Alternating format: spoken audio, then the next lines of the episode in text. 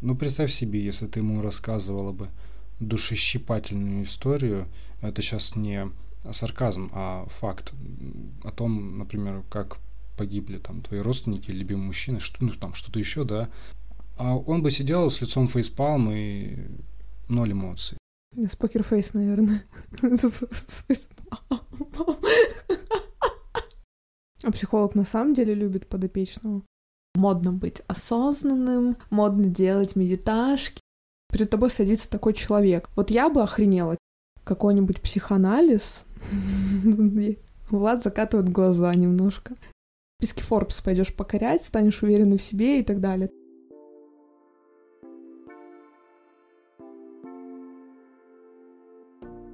Всем привет! С вами подкаст «Жена психолога», и это четвертый выпуск. Он не совсем обычный, потому что это выпуск по вашим заявкам. Изначально мы хотели записывать кое-что другое, но так как а, нам пришло очень-очень-очень много вопросов касаемо именно этой темы, мы решили ее записать вне очереди. И со мной, как обычно, мой муж Влад, клинический психолог. Привет, Влад. Привет, Кристина. Привет, друзья. Добрый вечер. Я думаю, сегодня ты будешь а, представлять тему, о которой мы будем говорить, так что давай, Поехали. В нашем подкасте говорим о том, как пойти к психологу. Что нужно знать о первой встрече с психологом, что нужно знать вообще о процессе консультирования, что может происходить, что вы можете чувствовать, что психолог может чувствовать и как вообще во всем этом разобраться. Мы попытаемся вас максимально сориентировать в том, как это происходит, что с этим делать и для чего это нужно. Круто. Мне все понятно. Но пока что непонятно остальным. Поэтому давай разбираться. А, итак, наверное, пер первый вопрос, самый логичный, э, такой еще до того, как ты пришел к психологу, это как понять, что тебе нужно туда идти. Бывают объективные причины, да, что вот угу. тебе надо, у тебя случилась какая-то проблема, какой-то острый кризис, он у тебя на глазах. А бывают состояния такие, что вроде все хорошо, но чего-то не хватает, например, мне в жизни. Или я вот вроде у меня все есть, но я не знаю, чего я хочу. Или, например, а, Просто в целом все нормально, но почему-то тебе приходит мысль, а не пора ли мне к психологу? И вот в такой ситуации как вообще понять, стоит туда идти, нужно ли обращаться, и что тебе ему сказать, если у тебя вроде бы все норм? Давай я начну тогда отвечать с последнего момента, который ты привела только что. У тебя как бы все хорошо, но в то же время закрадывается мысль, а не пойти бы мне к психологу. Первый момент, собственно, если эта мысль уже появилась у тебя, то у меня закономерный вопрос, как у психолога, а точно ли все хорошо? То есть человек просто так, наверное, не задумывается о том, что ему нужна какая-то помощь, психологическая в том числе, если на то нет какой-то вот потребности, мотивации ну, возможно же, это навязано, например, обществом в целом, то, что сейчас это становится модно. Я не побоюсь этого слова. Модно быть осознанным, модно делать медиташки, модно быть в ресурсе, в моменте, вот это все, да. То, что нам рассказывают э, блогеры, к сожалению, часто не имеющие образования должного, и это навязывается всем без разбора, то есть вокруг все говорят, что всем надо к психологу, всем надо выстраивать личные границы, всем надо быть осознанными, всем нужно говорить аффирмации, а вопрос, так ли это на самом деле, ну и если ты действительно задумался уже, идти или нет в итоге. Я думаю, ровно с этим же вопросом можно, в принципе, и прийти к психологу и проговорить, что мой запрос примерно заключается как раз в этом. Вот я не знаю, как понять, нужно ли мне к психологу или нет. Но я пришла к вам в данный момент. Кажется, мне вот не о чем, допустим, с вами говорить в данный момент. Понятно, психолог начнет раскручивать эту мысль так или иначе. Он будет э, пытаться дойти до, до того, чтобы подопечный сам понял, а есть ли у него действительно то, как бы, для чего он пришел. Бывает так, что какие-то проблемы конфликты или ситуации человеком не осознаются, очень сильно стесняются, банально, чтобы дойти до вот такого запроса, касательно уже конкретно какой-то ситуации, нужно время, нужна уже работа. Это вот как раз о том, что человек приходит с первичным запросом, который как-то сформулирован, и уже на мало того, что на первой встрече его пытаются этот запрос как-то корректировать, конкретизировать а, и добиваться того, чтобы одинаковое понимание запроса было как у психолога, так и у подопечного. Это в когнитивно-поведенческой терапии так работает. Добивается одинакового понимания нужно для того, чтобы как-то дальше идти, выстраивать стратегию работы и понимать мишени, в которые нужно целиться психологу. Так мало того, что происходит вот такая первичная работа, запрос может и вторично измениться в ходе терапии. Потому что человек мог прийти, допустим, ну наш с тобой излюбленный пример, человек может прийти с вопросом низкой самооценки, а на самом деле низкая самооценка – это лишь такой повод-предлог для помощи, а помощь нужна совсем не с самооценкой, точнее, она будет вторичной, эта помощь, а нужна помощь с со взаимоотношениями с родителями. Ну да, ну, например, например, если твоя мама там или папа твою самооценку убивал, то нужно сначала разобраться, да, как, как это получилось, как случилось так, что ты себя плохо чувствуешь, и решить проблему, которая возникла когда-то тогда, и уже потом работать над оставшейся проблемой, если она останется. Типа того. Ну, тактически я это себе вижу так. Конечно, тебе важно снять какую-то симптоматику уже сейчас, на первых порах. Твою жизнь нужно как-то сейчас облегчать. Но симптоматика – это полбеды, это не решение проблемы в корне. Взаимоотношения с родителями, э, догадываешься, это э, долгий, длительный процесс, который выстраивался годами, десятилетиями, да, и это не перевернуть, никак не поменять или а, не помочь с этим справиться за, может, даже за 10 сессий. Я предполагаю, что это возможно. И стратегически, конечно, упор будет делаться на вот этот запрос, то есть взаимоотношения с родителями, а тактически тебе будут сейчас и здесь, здесь и сейчас помогать э, снимать симптоматику, облегчая твою жизнь и функционирование вот в данный момент. Угу. Ну, то есть, э, давай подытожим. А, во-первых, э, обратиться без конкретного запроса — это норм, это можно. Задача психолога в, данном, в данной ситуации будет в первую очередь понять, э, что вас там где-то в глубине души тревожит и терзает все таки потому что раз действительно, мне кажется, как минимум в половине случаев, если у вас возникает мысль, а не, не пора ли мне к психологу, хотя у меня все хорошо, может быть, действительно не так все хорошо. Ну или прояснить, э, не навязали ли вам эту мысль кто-то извне, что тоже, в принципе, является, на мой взгляд, проблемой, когда ты можешь быть настолько ведомым, что благодаря там мнению каких-то популярных или непопулярных личностей а, загрузиться настолько, что там, пойти к психологу или еще хуже того, пойти к психиатру за назначением каких-нибудь таблеток, не дай бог. То есть сейчас что только не делают люди, имея влияние, они могут тебя убеждать в абсолютно ненужных тебе вещах. Там, пить, начиная от безобидного попить БАДы, там, витамин D, заканчивая реально психиатрией там, и прочим. Это вообще конечно, не очень приятная история. И еще один небольшой комментарий. Ну вот касательно того, что может быть мне пойти к психологу, да, без какого-то конкретного запроса. Мне кажется, еще одна из задач психолога в данной ситуации может быть даже не то, чтобы идти вглубь, грубо говоря, расковыривая какую-то ранку или пытаясь понять, да, что глубинно человеку этому нужно. А может быть просто дать понять э, человеку, что э, сейчас вы живете, вы как бы как личность э, здоровая, функционируете, ваши отношения в порядке, ваша работа, ну скажем, в порядке и не нуждается, вы не нуждаетесь, грубо говоря, в какой-то конкретной глубинной помощи, угу. психотерапевтической, серьезной, да. И на этом как бы распрощаться с человеком, если, конечно, человека это устроит. Ну, я так понимаю, это, знаешь, а, проверка психолога, в том числе на честность по отношению к клиенту, потому что, с одной стороны, а, вот если приходит такой человек, он как бы дозрел до того, что ему нужно прийти, с него можно тянуть и тянуть деньги, но, с другой стороны, если человек, ну, психолог видит, что действительно этот человек просто, может, надумал, может, он немножко тревожный, но в целом немножко быть тревожным, все немножко тревожные и так или иначе заботятся о, своё, о своем здоровье, там, о своем mm-hmm. благосостоянии, немножко за это переживать, это окей. И, может, психолог так и скажет, ну, слушайте, я вижу, что вы немножко встревожены вашим состоянием, но психолог в этот же момент может обнадежить и сказать, что все ок, в принципе, э, вам не стоит... Э, если хотите, конечно, можно, да, но если не хотите, нельзя. Нельзя, точнее, не надо. Окей.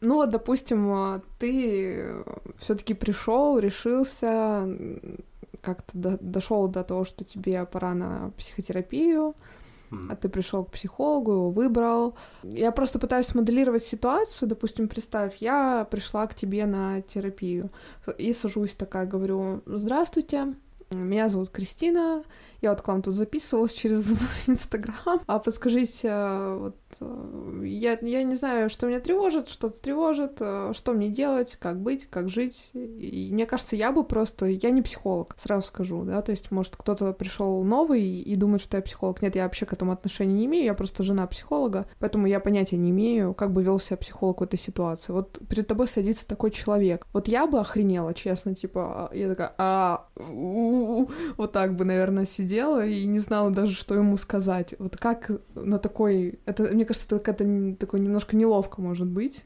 Как отвечать, как реагировать психологу на такие вещи?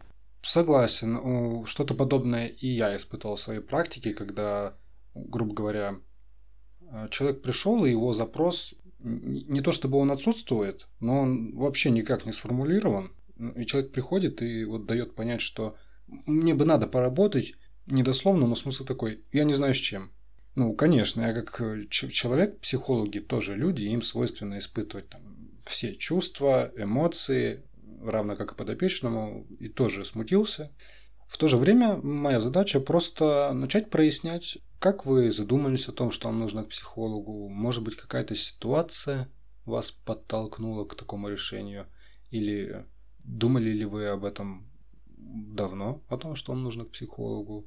То есть мне нужно понять его вот мотивацию. Люди ведь приходят к психологу, они как-то сами себе объясняют. И потом эту мотивацию, мотивировку объясняют психологу. Для меня важно понять его какие-то глубинные смыслы, зачем он пришел. Ну, например, я тебе скажу, ну, возможно, там мне кажется, что я не нравлюсь, например, кому-то. Кто-то про меня говорит плохо, и, возможно, мне стоит поработать над этим. Не знаю, блин, сорян, абсолютно рандомная фигня сейчас всплывает. Хорошо, вам в данный момент не нравится, что кто-то отзывается о вас плохо. А что вы чувствуете в этой ситуации? На момент мне показалось, что вы, вы хотели бы избежать этого чувства или все-таки понять, э, все ли в порядке с вами. Смотри, я объясню, что я сейчас делаю.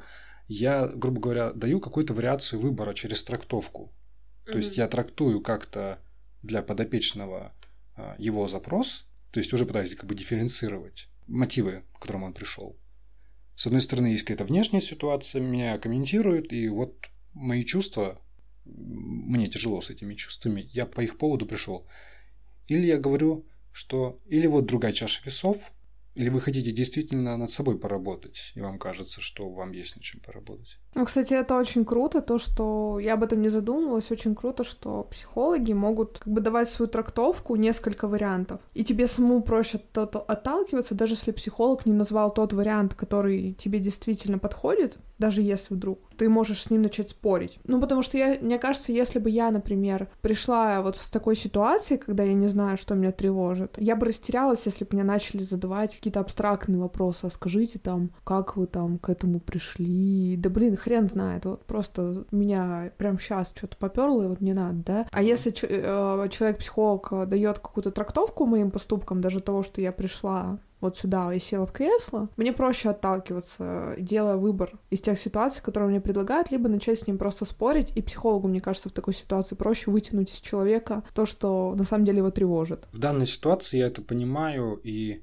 для себя объясняю так, как в маркетинге, так и в психологии часто я накидываю гипотезы, и вот трактовка, да, о чем я говорил, это как раз варианты проверки гипотез. Мы как раз уточняем запрос в данный момент. То, что человек пришел с одним, его комментируют, и его чувства там гложат в связи с этими комментариями, он с этим приходит. А выясняется, что человеку, может быть, действительно есть над чем поработать в себе, то, что его комментируют как-то, это лишь, это лишь повод. И я человеку предложил две гипотезы, он выбрал одну, я начинаю сразу же мыслить, что окей, одна гипотеза подтвердилась в моем случае – будем изучать ее дальше. Ну да, это на самом деле действительно классно. То есть получается, что психолог, он следует какому-то алгоритму, правильно? Допустим, там, ну, это такое древо, да, где в самом верху вопрос, что вас беспокоит, и дальше идут стрелочки, там, да, нет, да, нет, да, нет, да, нет, и так, так условно это древо раскладывается, и там, допустим, если вас тревожит, что о вас э, что-то говорят, есть два варианта. Вас действительно тревожит, что о вас говорят, вы, вам больно, вам причинили боль, вам обидно, вы не знаете, как справиться с обидой, например. Или второй вариант, как бы идут стрелочки, да, от этого,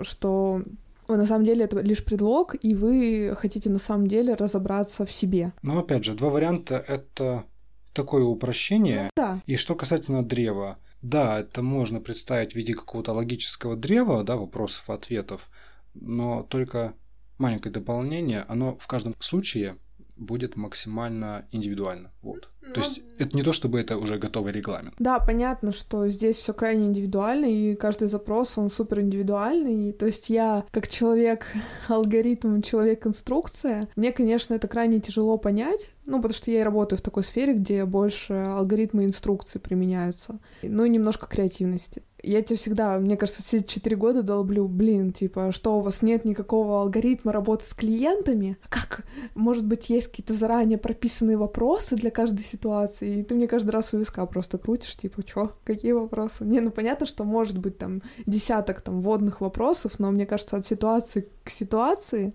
очень сильно будет меняться картина как себя психолог будет вести с клиентом, с подопечным? Могу прокомментировать относительно заготовленных вопросов. В когнитивно-поведенческой терапии, в принципе, уже описаны целые протоколы по работе там, с фобическими состояниями, с паническими атаками, если не ошибаюсь, с ОКР и, и так далее, и так далее. Но протокол это лишь а, набор каких-то средств и путей того, как работать, потому что оно себя уже зарекомендовало, и оно, в принципе, работает. Другое дело, что именно налаживание контакта, выяснение каких-то жизненных обстоятельств то есть вот непосредственно живой общение, диалог, это заготовить заранее невозможно. Угу. То есть вот такая вот разница. Методики, они везде методики и способы работы, но общение это общение, это уникально. Угу. Ну смотри, вроде с этим разобрались немножко. Угу. А, давай тогда к следующему вопросу. Смотри, а, в чем его суть. Допустим, я к тебе пришла все-таки. Допустим, мы все-таки действительно выявили у меня проблему какую-либо. Психолог, он мне даст понять, как долго над ней нужно работать, и может ли он мне какой-то результат гарантировать и говорить, э, что там, не знаю, через 10 сессий вы полностью избавитесь от этой истории. Или там, что я вашу депрессию могу вылечить э, без э, медикаментов ну, не знаю, какие-нибудь э, давать э, гарантии, прогнозы, обещания, как вообще по срокам ориентировать. То есть вот из этой оперы вопрос. А ты знаешь, я, наверное, принадлежу к такой плеяде психологов, которые основываются на том, что помогают подопечному самому активизироваться в своей работе, ведь это его состояние. Я за него точно проблему не решу. Только если он не включится вместе со мной в эту работу. И поэтому я категорично настроен ко всяким прогнозированиям или заверениям о том, что пять сессий, и ты встанешь на ноги у меня со своей депрессией. Это какая-то профанация, на мой счет. Профанация, на твой взгляд? Профанация, на мой взгляд. Потому что как это можно гарантировать? Не было нигде таких случаев, а ты гарантируешь. Это как? Но примерно понять хотя бы длительность. Вдруг мне нужно, например, проходить э, терапию пожизненно или год ну, хотя бы немножко понять, как долго мне платить деньги надо будет. Ну, смотри, вы можете с психологом вот прямо на первой встрече, собственно, первая встреча, она во многом установочная, я сейчас объясню. То есть мы уже проговаривали, как уточняется запрос на первой встрече с психологом, как происходит знакомство с психологом, какие-то интересующие тебя вопросы, да, что вот, а образование, а методы, способы, средства вашей работы – какое-то общение вне а, непосредственно кабинета или онлайн а, сессии, возможно ли, то есть какая-то поддержка там по почте, чатам и так далее. Так и здесь можно задать, какое время мне понадобится для того, чтобы справиться вместе с вами с этой проблемой. И здесь вы можете прямо, я думаю, психолог бы так и поступил с одной стороны, прямо договориться о том, что условно давайте договоримся, допустим, о пяти там, встречах. Если через пять встреч вы начнете чувствовать какое-то облегчение или улучшение вашего состояния, такое бывает. Вот мало того, что, допустим, симптоматика, как я и говорил, да, первая тактическая задача симптоматика уменьшается, да, проблематики, скажем, так и человеку становится вот прямо изнутри просто легче дышать. Угу. Человек начинает понимать, что, блин, вот всего пять сессий, а мне уже легче дышать. Наверное, стоит еще походить. То есть дальше можно вот прям прийти на следующую сессию и опять же проговорить, что вот я заметил такое, а на как там сколько еще мы можем условно с вами взаимодействовать? Это все просто крайне индивидуально, даже вот предположить невозможно в каждом конкретном случае. Как захочет подопечный, как захочет сам человек. Может быть, он скажет, что мне хватит. Мне достаточно этого уровня, дальше я как-то сам. Ну, я просто почему это спрашиваю. На самом деле, меня этот вопрос, наверное, беспокоит больше всего, как обычно. Потому что я понимаю, что, например, я, ну, все свои мелкие какие-то проблемки, я их проработала. А глубокие травмы я нифига не проработала, я их закопала очень глубоко, и я очень боюсь их извлекать, потому что mm-hmm. мне кажется, что так как я по жизни травмированный человек, ну, не знаю, стоит ли прояснять контекст, но так, слов, пар, пару слов. То есть, э, во-первых, у меня нет отца, а, во-вторых, у меня были очень тяжелые отношения с отчимом, в-третьих, я была очень жирной, и меня все чморили. То есть тут прям целый букетик таких э, детских комплексов, детских обид, которые я э, зарыла специально, осознанно, что я не хочу сейчас к этому подходить, не хочу с этим работать, но я понимаю, что вроде бы и пора, но в то же время я думаю, блин, если столько лет я сначала подвергалась какой-то, да, травмирующей обстановке, а потом я еще столько же лет это закапывала, сколько же мне лет а, придется ходить к психологу теперь и разбирать это все? Трудно сказать, потому что, ну, человек вообще в психологическом смысле личность сложное явление. Мало того, что сама проблема может быть сложная, так и вот защитные механизмы, описанные там в психоанализе, могут работать, и может быть так, что их очень долго преодолевать.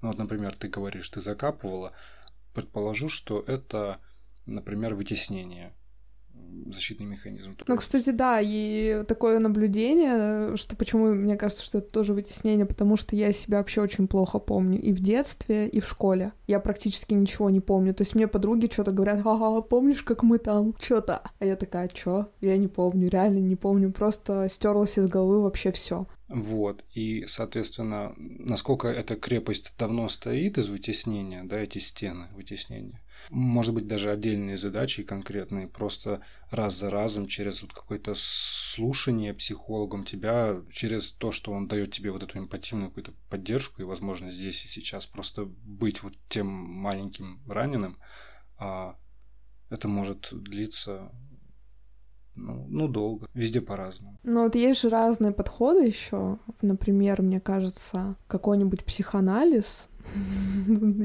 Влад закатывает глаза немножко. Какой-нибудь психоанализ, по крайней мере, что я о нем знаю, что слышала, там люди могут ходить десятками лет, даже, возможно, не получая особого результата. Например, э, противоположная полностью школа — это КПТ, где, в принципе, мало работают над каким-то прошлым, да, мало работают над таким глубоким сбором анамнеза, то есть э, решают ситуации, как я понимаю, больше, которые здесь сейчас происходят. Ну, то есть в КПТ исходит из того, что есть человек, у него есть свое восприятие, мышление, и надо работать здесь и сейчас с ошибками и с неправильными средствами мысли здесь и сейчас неверные мысли или автоматические суждения, которые определяют жизнь человека здесь. Вот с ними надо работать. Помочь человеку их увидеть, осознать и научиться мыслить иначе. То есть вот немножко перестроить его какие-то мыслительные компоненты. Ну, то есть, да, еще нужно понимать, что в зависимости от э, выбранной методики, выбранной школы, тоже может зависеть длительность. Ну да, то есть тут очень много нюансов. Нужно, во-первых, учитывать, э, насколько глубокая у вас ситуация. То есть это какое-то мимолетное что-то, либо это, там, не знаю, ну, не, не мимолетное, а произошедшее единоразово, например, утрата, там, расставание с человеком, с близким То есть, по сути, это только что случилось, и это нужно просто пережить, пройти и жить дальше. То есть тут, тут один сценарий. А другой сценарий — это, например, как у меня, когда ты сначала полжизни страдал, а потом полжизни пытался забыть, что ты страдал. В итоге все равно это тебя догоняет и дает тебе очень жирного пинка под зад. И тут вопрос, да, насколько я застряну, но, кстати, я думаю, что я скоро все таки займусь этими вопросами глубинными, вот, и буду ими тоже с вами делиться, потому что все таки интересно, что я к этому отношусь а, ко всей жизни как к эксперименту, как к какому-то такому приключению. Для меня это окей. То есть вы там не подумайте, что я тут сижу, грущу. Нет, вообще абсолютно нет. И мне, наоборот, интересно с этим разобраться, интересно попробовать и узнать, как изменится моя жизнь. Допустим, меня все устраивает, я понимаю, что никто мне не даст гарантий, как мы выяснили. Ну, то есть нормальный психолог мне не даст гарантий, точно. Вы можете, получается, договориться там на несколько сессий и посмотреть. То есть ты ему предложишь посмотреть, что дальше, и принять решение. Но ты ему никогда не скажешь, типа, вот стопудняк, ты через четыре сессии у меня, не знаю, там, в списке Forbes пойдешь покорять, станешь уверенной в себе и так далее. То есть это чушь полная. Меня это устраивает, в принципе. Я понимаю, что психологи такие же люди, что психологи не провидцы, не экстрасенсы. Я хочу вот знать такой еще момент. Психолог, вот он как вообще себя должен вести, например, когда человек приходит с какой-то либо лютой травмой, страшными какими-то рассказами, либо с какими-то очень грустными историями, с тяжелыми историями. Психолог как-то подает вид, он как-то оказывает поддержку или что он делает? Безусловно, психолог это живой человек, и ну представь себе, если ты ему рассказывала бы душещипательную историю. Это сейчас не сарказм, а факт о том, например, как погибли там твои родственники, любимые мужчины, что, ну там что-то еще, да. А он бы сидел с лицом фейспалм и ноль эмоций. С покерфейс, наверное. Ну, предположим, даже так. Не, ну типа я, я себе реально представляю, потому что я еще говорю, пока что не разговаривала на прям серьезные темы с психологами. Я общалась, но так, более поверхностно. А, там в рамках разовых каких-то занятий, акций и так далее. А вот прямо со своими глубинными переживаниями я пока еще не дошла. И вот я просто представляю, как я на него все это вывалю. И он что, типа реально с покерфейсом должен сидеть или... Или с фейспалмом, да. Или с фейспалмом. Два варианта. Вернемся к нашим баранам. Психолог, конечно же, показывает то, что он здесь, он соучастен твоему состоянию, твоему горю. Это может выражаться совершенно разными способами. И голос, интонация, и какие-то движения, и мимика лица, и жесты, и речь, взгляд. Это как раз про вопрос эмпатии, какого-то активного слушания. Ты даешь человеку понять, что ты здесь вместе с ним, ты его слышишь, ты э, понимаешь и сочувствуешь тому, что с ним было, что произошло. Ты даешь понять, что он услышан. И это очень важно. Его горе или его ситуация, она разделяется в данный момент психологом, то, что через вот, это, вот эти действия, через эмпатию, это доводится до подопечного. И здесь уже налаживается контакт. Через это происходит налаживание контакта, появляется доверие вот как базовое доверие есть к матери у младенца, здесь тоже своего рода происходит такая идеализация психолога через какое-то время. Психолог начинает условно заменять ему мать. То есть он становится таким полностью принимающим, безоценочным и, грубо говоря, любящим человеком для подопечного. А психолог на самом деле любит подопечного? Мне кажется, что нет. Психолог, он э, как бы действительно в этот момент он любит своего подопечного, или это просто такой образ создается, или это секрет? Нет, это не секрет, это не то чтобы образ. То есть образ, это знаешь, как маска, как фальш. Больше, наверное, в таком контексте, в рамках терапии, мне кажется, выглядело бы. А здесь это действительно человеческое участие. Ну, то есть это такая эмпатия, принятие, вот, то есть тебя никто не, осуж... не осуждает, то есть ты туда, получается, не то, что это такая любовь, но просто ты не боишься прийти туда и быть собой, условно. То есть у тебя возникает ощущение вот этой безопасности, что ты можешь сказать все, что хочешь, все, что у тебя на душе лежит. Да, да. Угу. Еще такой момент интересный. вот насколько я знаю, конечно, больше из мемчиков, поэтому давай проясним.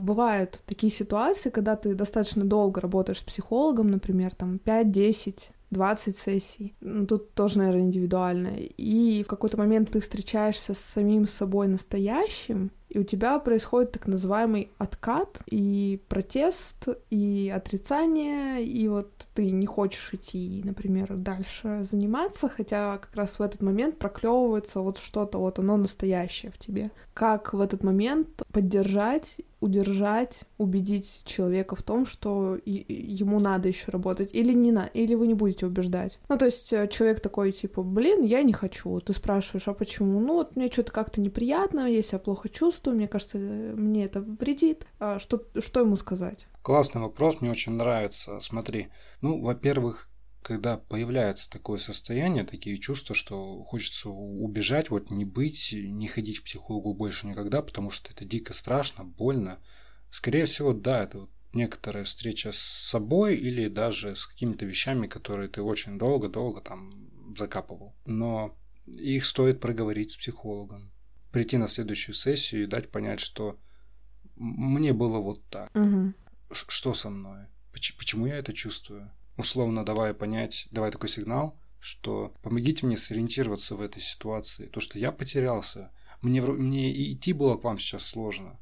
И я не понимаю, это вы так действуете, или это я такой ужасный, или это ситуация, с которой я пришел, она выводит, выбивает меня из колеи. Что, черт возьми, происходит? Угу. И вот задача психолога это как раз такая ориентировка, то есть, опять же, обсуждение того, какие это были мысли, какие чувства, как кажется, из-за чего, почему. И дальше уже в зависимости от конкретных чувств можно теоретически сориентировать э, подопечного в том, что это значит в данный момент, угу. чему он это испытывает, и что есть вероятность, что в данный момент это нормально. Угу. А может ли быть наоборот, например, что психолог, он либо, допустим, в каком-то ненастроении пребывает, или что у него у самого что-то случилось, вот к нему приходит, допустим, клиент, и психологу там не хочется работать в этот момент, но вроде у вас уже договоренность, у вас уже есть там запись, да, он внес, допустим, предоплату или еще что-то, и вот ты, ну ты же тоже человек, да, тебя же тоже может что-то случиться, ты можешь быть подавленным или просто не с той ноги встать. Как психологи с этим справляются? Нужно ли с этим справляться или вы как-то переносите? Как вообще? А, смотри, я в принципе, по себе и вот основываясь на знаниях, могу сказать примерно следующее действительно такой, в принципе, не так редко встречается, когда ты, ну вот, казалось бы, не в ресурсе, не в состоянии вот конкретно сейчас дать человеку, ну, 99% себя. Дать ему присутствие, дать ему поддержку, эмпатию и так далее. Ну, тем не менее, мы на то и психологи, потому что, ну, этот момент мы можем как бы отрефлексировать, что, да, сегодня, вероятно, не совсем мой день, возможно, вот конкретно не мой час, скажем, да, с данным подопечным, но я же не могу его так вот просто бросить, грубо говоря, что за час до консультации написать ему, слушайте, ну, а, ха-ха, сорян, да, я сегодня купаюсь в джакузи, потому что я не в ресурсе, извините. Я пью текилу, а вы идите.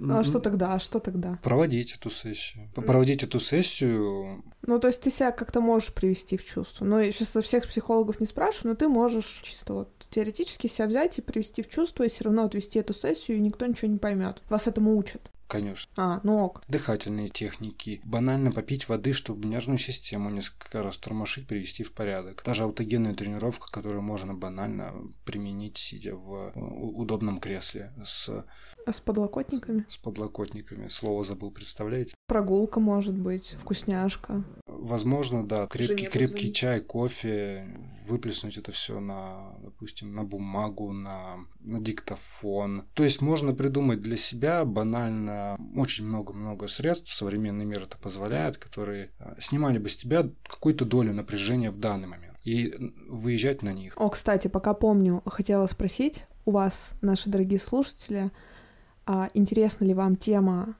а, про техники релаксации, в частности, про аутогенную тренировку. А, Влад, расскажи, пожалуйста, в паре слов, что такое аутогенная тренировка. Аутогенная тренировка – это такой метод саморегуляции. Что это значит? Сейчас объясню. Аутогенный, то есть внушаемый самому себе. Человек сам это состояние порождает. Ну, типа как аффирмации, только на сотом уровне, да? Аффирмации 80-го левела. Скорее, это не аффирмация, это прям действительно некоторая инструкция по тому, а как в данный момент идет э, расслабление. То есть вы же учитесь этому с психологом. Сначала психолог рассказывает, показывает вам, как это работает, а затем вы научаетесь сами через вот эту инструкцию расслаблять те или иные мышцы. Можно как-то по отдельности работать, а можно целиком все тело научиться расслаблять. Тем самым восстанавливая ваше психоэмоциональное состояние, помогая отдохнуть после тяжелых э, рабочих дней, помогая выспаться, помогая пробудиться вам, помогая при психосоматических заболеваниях или в обычных заболеваниях. И еще очень много всяких плюшек.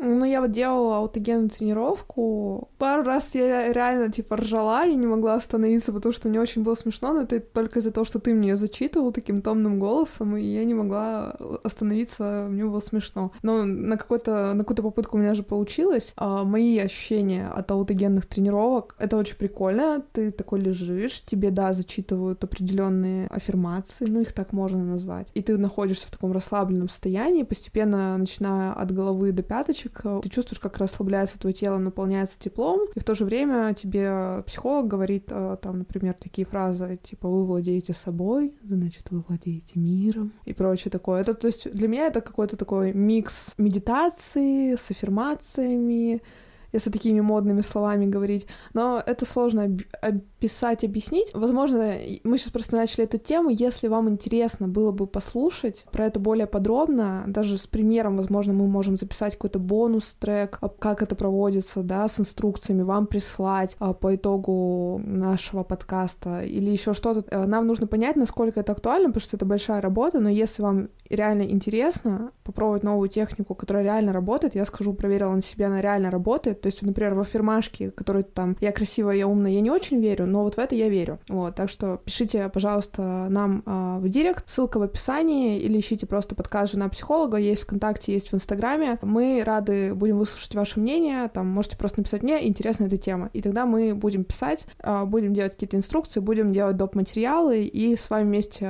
разбираться и даже собирать обратную связь, может какую-то группу собрать, поработать. То есть, ну, потому что это реально клевая тема. Если вы себе, например, не можете позволить сейчас психолога, ну, как минимум, снять симптоматику, это помогает.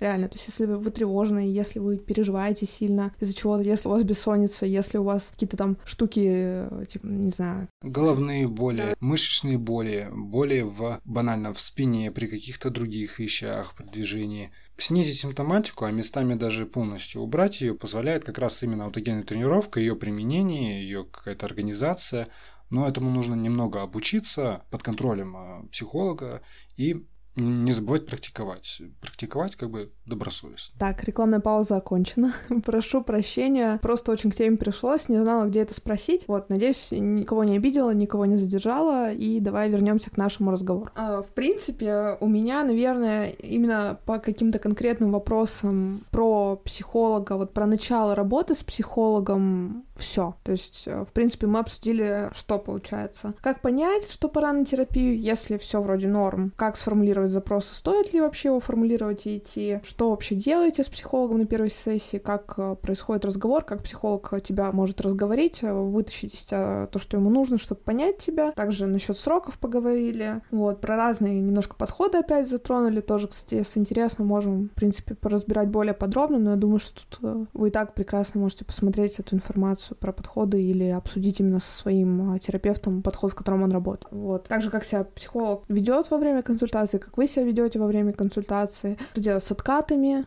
что делать, если психолога какие-то проблемы личные, как он с ними справляется. То есть в целом вы понимаете, наверное, что если психолог действительно специалист, как его выбрать, мы говорили в прошлом подкасте, как его выбрать, мы говорили в первом подкасте, номер один. Там мы как раз обсуждали, как выбрать его, как понять, что это не шарлатан, как минимум, то есть мы не можем вам гарантировать, что он будет абсолютно нормальный, то вот эта часть, она, во-первых, вам может, поможет убедиться в очередной раз, что вы выбрали специалиста правильно, потому что это абсолютно, абсолютно распространенные практики. То есть Влад тут не уникум и не какой-то супер крутой чел, все так нормальные психологи должны делать, или делать даже лучше как-то, но не хуже и ни в коем случае там не вредить вам никак, не показывать какие-то свое отношение, свое настроение, не гарантировать вам каких-то космических результатов. То есть здесь, если вы пошли уже, то, послушав этот подкаст, вы можете в очередной раз убедиться в правильности своего решения или в неправильности своего решения. Так что, если, Влад, у тебя есть что добавить, давай. Ну, я бы, наверное, добавил ну, такие свободные мысли, не привязываясь, наверное,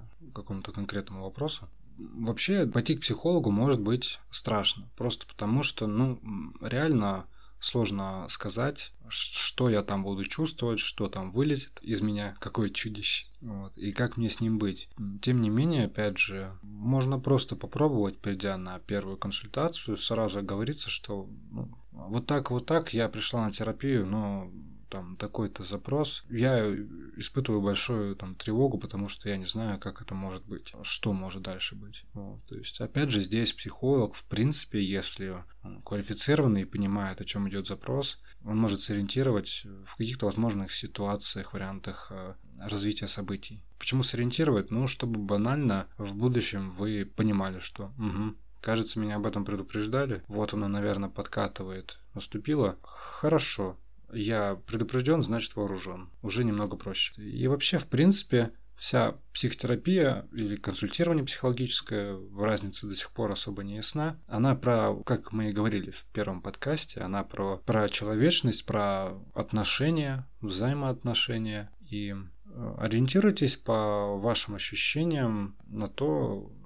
как вам отзывается работа с данным психологом психотерапевту. Откликается ли он вам как личность в своем диалоге, в своем поведении, в каком-то внешнем образе, который эксплуатируется, или нет? Если нет, вам решать, как действовать. И про то, что вам решать. Если в один момент вы не захотите продолжать терапию, по кодексу этическому никто не вправе вас заставлять продолжать терапию. Вы имеете полное право сказать, что нет, все, я не буду. Всего доброго. Ну, вот я еще скажу, что вообще, в принципе, вас не только никто не будет заставлять продолжать эту терапию, вас никто и не заставляет туда идти. Угу. То есть это сугубо личное мнение, неважно, модно сейчас или нет. Я, в принципе, вообще против того, что кто-то эксплуатирует психологию, потому что это стало вдруг модно, что это стало вдруг э, все такие осознанные и так далее. Нет, не надо вот реально то, что он вам может рассказывать, что всем там надо очиститься, чакры открыть, стать осознанными. Ну, фиг его знает. Тут надо, мне кажется, в первую очередь спрашивать себя, а что я хочу? А что это мне даст, в конце концов? Я вот понимаю, что, например, мое желание сейчас пойти к психологу и мое желание проработать мои детские проблемы, оно мне может очень много дать и как в росте самооценки, так и в каком-то карьерном росте, и, возможно, я смогу лучше воспитывать своих детей будущих э, и так далее. То есть я вижу для себя какую-то цель. Зачем мне это? Если все вокруг про это говорят и все туда идут, я, конечно, нет, я бы не пошла. Вот. То есть решать вам. Имейте голову на плечах, ну, я уверена, что вы ее имеете. И не переживайте ни о чем вообще. Если решились, идите, вас там точно никто не укусит, никто не обидит, никто не будет над вами смеяться, тыкать пальцем и так далее. И все у вас будет хорошо. Да, если есть какие-то вопросы, всегда вас ждем в нашем Инстаграме, ВКонтакте пишите фидбэк обязательно, пишите отзывы, ставьте звездочки, лайки, подписывайтесь на подкаст, делайте репосты, если вам действительно это было полезно, потому что это очень нам поможет в продвижении дальше. Ну и говорю вам от души сегодня всем пока, хорошего утра, дня, вечера, что у вас там, неважно какая погода, неважно насколько сегодня холодно, пусть вам будет тепло и хорошо. Спасибо всем, всем пока, удачи и психологического здоровья. Пока-пока. Пока. -пока. пока.